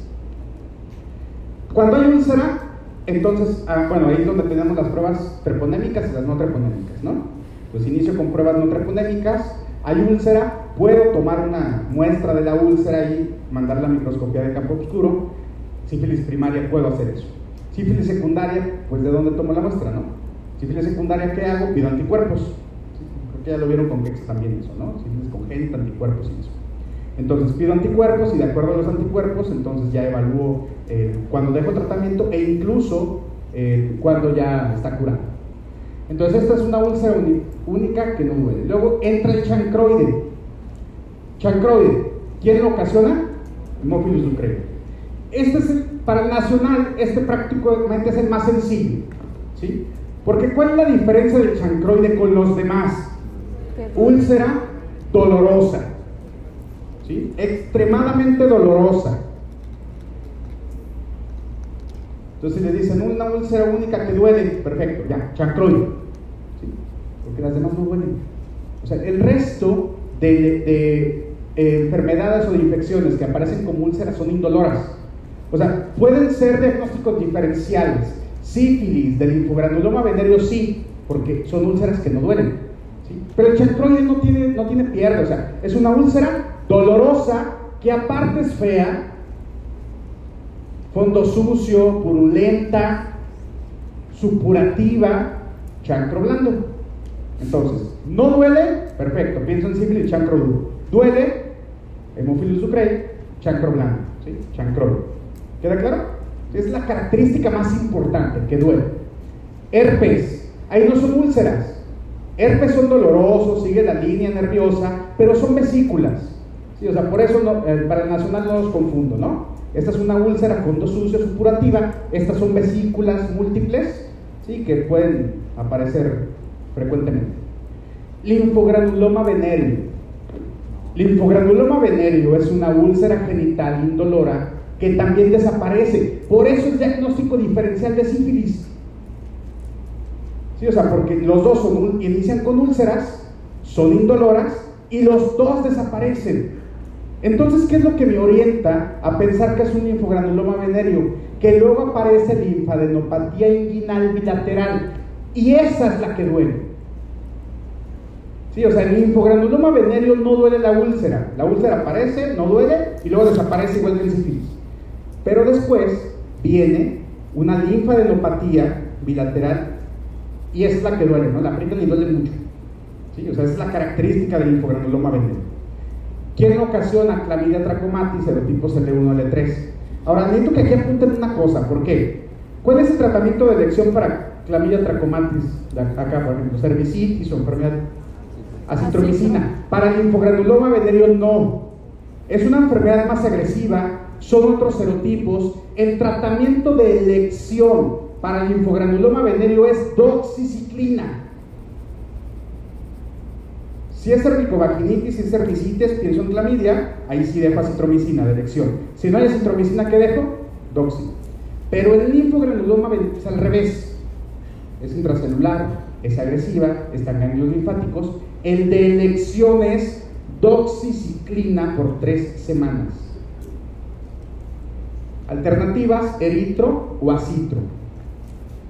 Sí, pero el de elección es doxiciclina, y a diferencia del resto. Entonces, linfogranuloma venéreo, dijimos, úlcera indolora, desaparece y aparece los, eh, la linfadenopatía. ¿Queda claro? Y granuloma inguinal, la granulomatis. Miren, el granuloma inguinal aparece, no, no, aparece como una úlcera inicialmente como acá, es una pápula, o sea, es una, una lesión levantada, y esa lesión es la que se ulcera. El doctor primero me apareció como un chipote, ¿no? Parece como un chipote, como una masa. Y luego se ulceró y ahorita está sangrando. Ah, ahí está, granuloma inguinal. ¿Qué pasa granuloma? ¿no? O sea, es un grano, una pápula, se ulcera y sangra. Sangran fácilmente, es indolora también, y estos, la pápula que, que, se ulcera son pseudobubones y llevan a lesiones extensas por semanas a meses. ¿Queda clara entonces la diferencia? Entonces, se fijan el escenario más sencillo que es una úlcera que duele y fondo sucio. Ah, perfecto, chancro. ¿Sí? Úlcera única, indolora, desaparece, sífilis o linfogranuloma.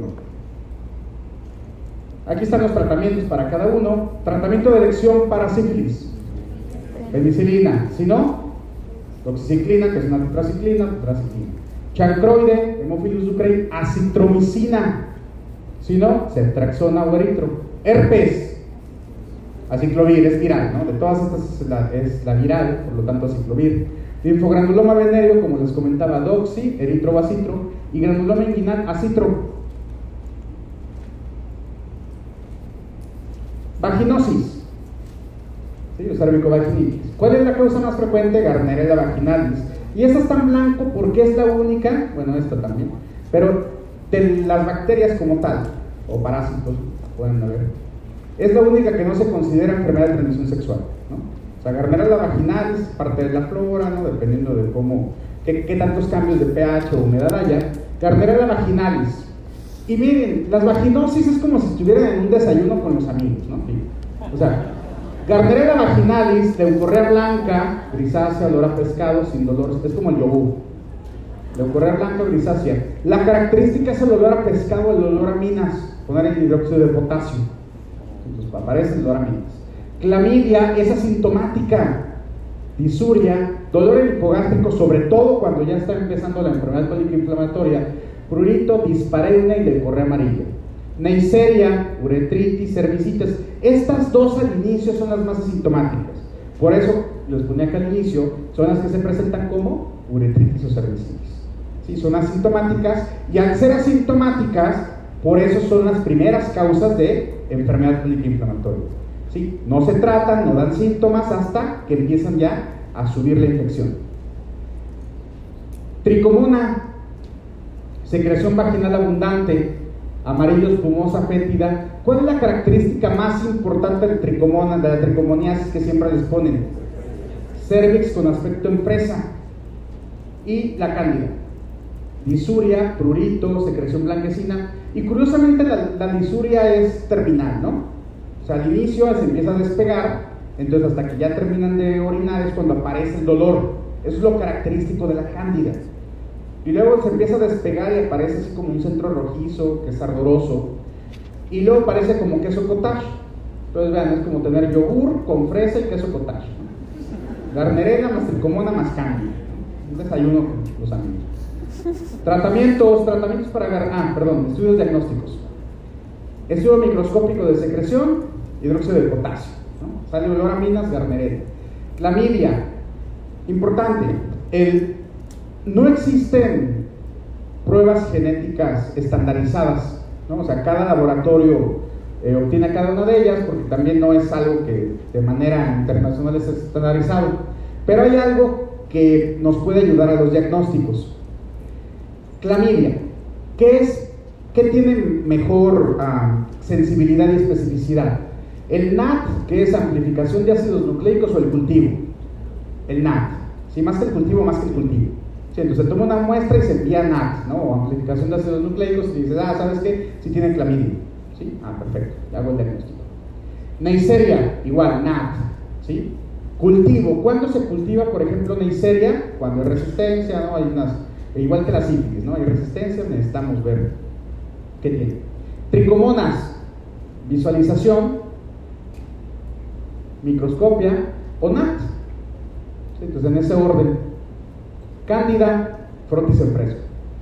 Entonces, dicho de otra manera, a excepción de la clamidia y de la neisseria, ¿sí? los primeros eh, métodos diagnósticos son visualizaciones. ¿sí? O sea, voy a hacer aquí eh, frotis en fresco, eh, una citología cervical, ¿no? y acá prácticamente citología cervical más hidróxido de Neisseria, neisseria y clamidia ¿Qué es lo que puedo hacer para y clamidia si no tengo NAT y no puedo tener cultivo? O sea, algo que pueda hacer en el laboratorio, gram, tinción de gram. ¿Qué es lo que voy a, encontrar en Neisseria? Diplococos gram negativos.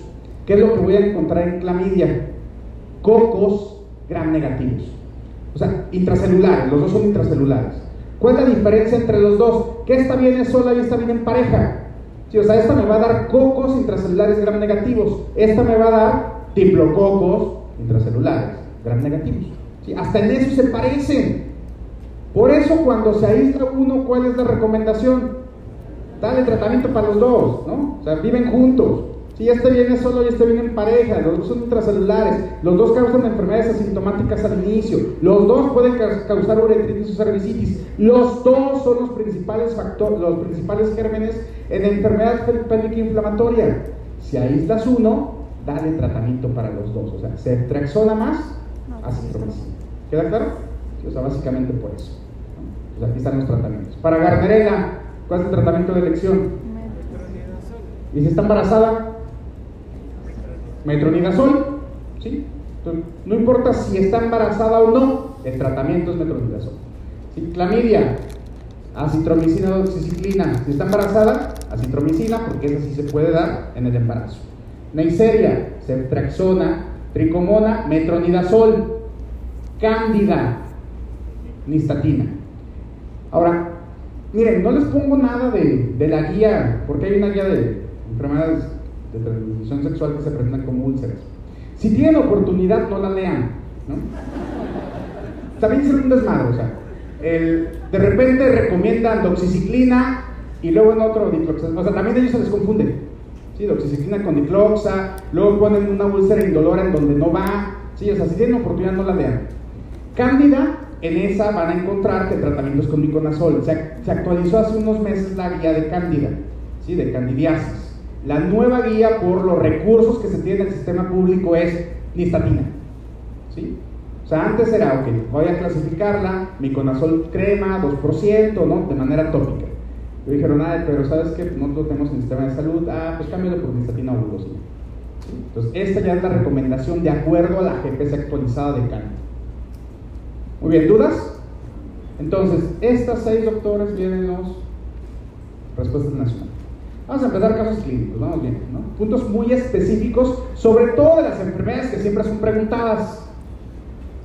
50 segundos, por favor, para la primera.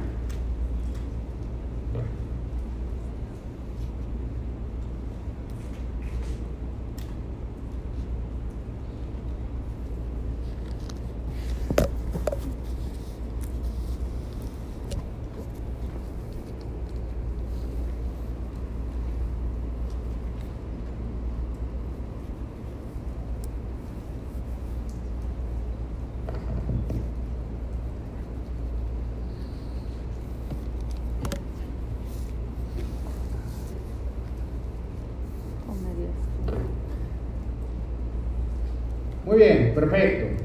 Terminamos, votación, por favor, Luis. Siguiente pregunta, tratamiento.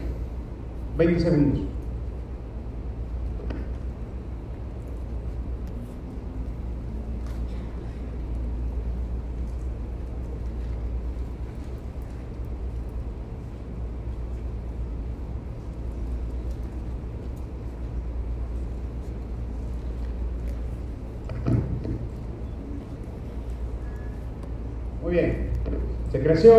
De Gram, la tinción de Gram dice, hay diplococos Gram negativos intracelulares, ¿en qué pienso? Vamos a ver los porcentajes. 88%. Diplococos Neisseria. Cocos, o sea, uno, clamidia. Muy bien. Tratamiento. Por un 100%. 98%, excelente. Entonces, prevaloración venía un caso similar, ¿no? Decía, ok, a ver, tienes un paciente que tiene secreción, ¿sí? Le dejaste, creo que es esa trexona, una paciente, y regresa igual. Entonces, ¿en qué sospechamos? En clamidia, ¿por qué? Porque si nada más se le deja esa trexona y no se quita la cervicitis, pues entonces no era, no era Neisseria. ¿sí? Por eso se recomienda, porque prácticamente en la función de grado, en el momento de verlos, pues pueden estar juntos dos cocos y parecer un diplococo, cuando en general son cocos nada más. Y sabes que, mira, no te arriesgues. ¿sí? Déjale ser más así. Porque los dos son gram negativos, los dos son intracelulares. La diferencia es que uno es un solo coco y los otros son diplococos. ¿Queda claro? Entonces, si les ponen cervicitis que dejaron Septra y no mejoró, ¿cuál es el germen más probable? Clamidia. ¿Sí? Con una prevaloración. Entonces ahí está, ¿no? Lo que causa. Ahora, ¿cuándo se solicita, para Neisseria, ¿no? Estamos en Neisseria. ¿Cuándo se solicita cultivo? Como prueba de cura para el fracaso del tratamiento, para hombres que tienen sexo con hombres, en el caso de abuso sexual, ya vimos que se tienen que tomar cultivos de todos los sitios, para evaluar la enfermedad crónica inflamatoria, o si la infección fue adquirida en países o zonas con alta tasa de resistencia. ¿sí? Oye, ¿dónde te, te, infectaste? Pues ahí como cerca de Plaza del Ángel. O sea, como Plaza del Sol. Ándale, como por ahí. ¿no? Un cultivo, no, no vayas. Tratamiento, ceftraxona. Ahora, como es un tema que siempre es preguntado en el nacional, pues no han puesto ceftraxona. ¿Sí? Entonces hay que aprendernos. Cefixima, ¿qué es cefixima? Pues otra cefalosporina, ¿no? O sea, si no viene la cefalosporina, les van a poner otra. ¿Sí? Ahora, ¿qué tratamiento puede venir? ¿Cefixima más? Doxiciclina. Eso me lo debo de aprender. ¿Sí? O sea, porque si nada más voy buscando ceftraxona con acitro y me ponen cefixima más doxiciclina, pues le pongo banco, ¿no? A ver qué pasa. ¿Sí queda claro? O sea, son temas que siempre son preguntados. En los temas que siempre son preguntados, altamente recomendable aprenderme los tratamientos alternativos. Ahora, ni siquiera es como más complicado. O sea, sé que es ceftrexona, ceftrexona qué es. Pues busca otra cefalosporina. Y para todo lo que no puedas dar a citro, ¿qué dejas? Doxiciclina. O sea, tampoco hay mucho que hacer. Tengo duda, y hay una que dice, le vas a dar metronidazol, ceftraxona, citromicina y nistatina. Ah, pongo eso. Lo que tenga, se va a ir. Muy bien, siguiente caso. 40 segundos, por favor.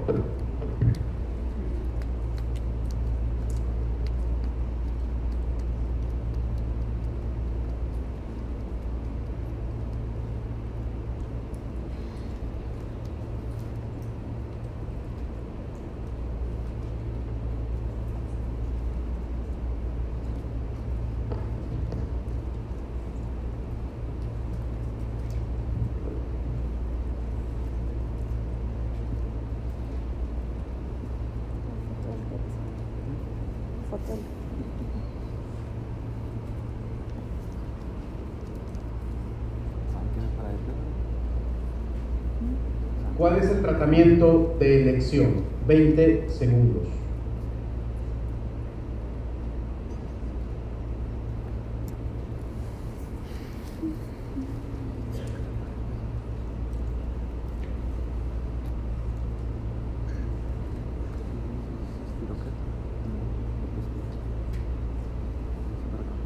Vean, una úlcera limpia, no sangra, ¿no?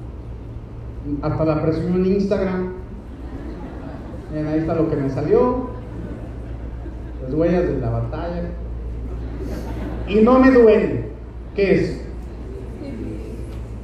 ¿Cuál es el estudio que le ayudará a realizar el diagnóstico? Entonces, vean, aparte te dice, a ver, tienes BDRL reactivo, ¿no? O sea, más de 1 a 8 se considera reactivo. ¿Cuál es el estudio que realizas para el diagnóstico? Vamos a ver los porcentajes. 74%. Entonces, BDRL son pruebas no treponémicas. Entonces, como las pruebas no treponémicas tienen una alta tasa de falsos positivos, siempre debo de acompañarla de qué? De pruebas treponémicas. ¿Sí? Entonces, ¿qué pasa, por ejemplo, si ah, BDRL reactivo y se va a casar? O sea, imagínense, ¿no? Imagínense que ustedes se van a casar y de repente su novio llega asustado con ustedes y le dice, oye mi vida, fíjate que me salió eso y el PDR es reactivo. ¿Qué harían?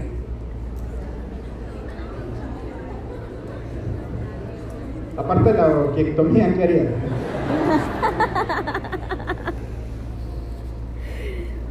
Pero luego les dice, oye, ¿sabes qué? Tengo anos positivos, tengo antidena de cadena positivo, traigo derrame pleural, traigo pericarditis, También, ¿no? O sea, tengo lupus. Y tú me dices que te vaya bien. Tengo lupus y tú me estás acusando de que sabe con quién me metí. ¿Qué lupus de úlceras? Ah, pero no así, ¿verdad? El lupus sí duele. BRL, pues, eh, reactivo puede aparecer en otras enfermedades, ¿no? O sea, son reacciones cruzadas, puede presentarse en infecciones virales, sí, sí puede presentarse en infecciones virales, puede incluso, es VIH positivo, dar BRL positivo aunque no tenga sífilis. ¿Sí? Entonces, por eso siempre debe de ir acompañada de una prueba treponémica. Entonces, tengo una prueba no treponémica positiva. ¿Cuál prueba treponémica tengo aquí? Microscopio de campo oscuro que puedo hacer en sífilis primaria. Sí, porque ahí está la úlcera. ¿Sí? Le puedo tomar una muestra y lo que busco es a la espiroqueta ahí saludándome. ¿No? Entonces, microscopio de campo oscuro. La prueba de sangre, ¿en dónde la uso? En herpes. Sí, entonces herpes. Herpes pongan ahí vesículas, herpes, prueba de sangre. Muy bien. Ya le había tomado BDRL y cultivo. Ahora, ¿cuál es el tratamiento de elección? Penicilina. Vamos a ver los porcentajes. 96%, excelente. Entonces, vean, ahí están las gomas, ¿no? Las úlceras. Entonces, penicilina G benzatínica, alternativa, doxiciclina, tetraciclina, siempre preguntado en los hermanos. ¿Sí? Si está embarazada, penicilina. Si es, está embarazada y es alérgica, desensibilización. Si está embarazada, es alérgica y no viene de sensibilización,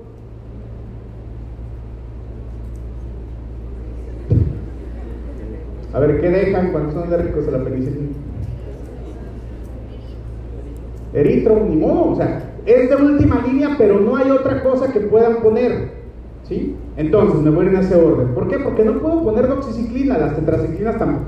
No puedo dar fluoroquinolonas porque tampoco se llevan con el embarazo. ¿Sí? Entonces, alternativas, si está embarazada y es alérgica a la penicilina, la mejor intervención es de sensibilización. ¿Sí? O sea, dicho de otra manera es, bueno, voy a enviar con el, inmunólogo para que le haga la prueba de sensibilización, le hago la nota de envío, le digo, ah, ¿sabes qué? Necesito llevarla a que soporte una dosis de 2.4 millones. Sí, porque es lo que les pregunta el inmunólogo para la sensibilización. ¿A qué dosis quieres llevarla? Ah, 2.4 millones, ¿no? Y poco a poco la va desensibilizando hasta que tolere la dosis de 2.4 millones. No viene esa, no viene sensibilización. Entonces lo único que puedo contestar es un macrón. ¿Queda claro? Perfecto. ¿En qué consiste la prueba de FTA-ABS? La vieron con Kexa, de hecho. 30 segundos, por favor.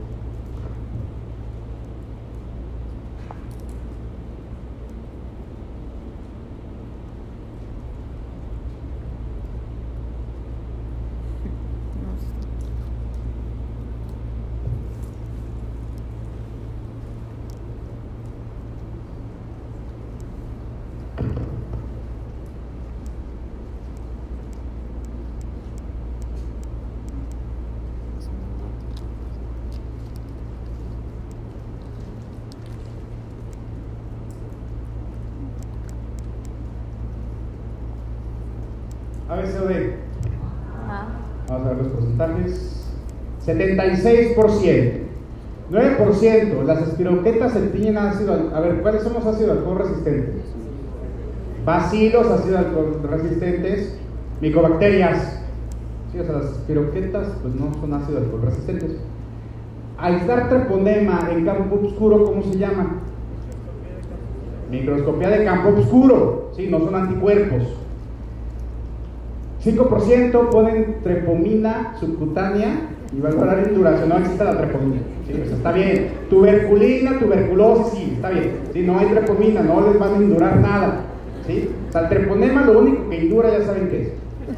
Entonces, los anticuerpos por fluorescencia, que son anticuerpos de absorción por fluorescencia de espiroquetas o de treponema en general, lo que se busca es precisamente, esta es una prueba eh, treponémica. Esta es la que voy a poder realizar en sífilis secundarias o en terciarias, porque ya no tengo una lesión para poder ver en el campo oscuro. ¿Sí? Entonces, cuando hay lesión, perfecto, o sea, voy a utilizar el campo oscuro porque de ahí la puedo tomar, ¿no? Sífilis primaria. El sífilis secundarias, terciarias, en las que no tenga lesiones o en las que no pueda haber microscopía de campo oscuro, pero tengo alta sospecha, esta es la prueba treponémica que voy a solicitar. Lo que busca son anticuerpos y también me ayuda a evaluar si efectivamente tiene una infección activa, Sí, o sea, tengo una prueba no treponémica y siempre la debo de comprobar con una treponémica. Tengo las dos positivas, ahí sí no se casen, ¿no? Tiene infección activa. Doy tratamiento. ¿Cómo evalúo la curación? Lo que se debe de negativizar es el BDRL. O sea, después del tratamiento vuelvo a pedir un BDRL. El BDRL debe de salir menos de 1 a 8. o sea, si es 1 a 16, entonces sigue siendo positivo. No es cuando se considera reactivo, cuando se considera positivo. Cuando hay curación, entonces el que se debe negativizar es el BDRL, porque los anticuerpos son anticuerpos y pueden durar hasta un año ahí. ¿Queda claro? Sí, entonces, diagnóstico, prueba no treponémica, prueba treponémica, microscopiar campo oscuro o anticuerpos. Evalúo tratamiento al, eh, éxito al tratamiento con el BRL. Voy a considerar el BRL reactivo cuando tenga una concentración mayor a 1 a 8. Siguiente pregunta, 30 segundos.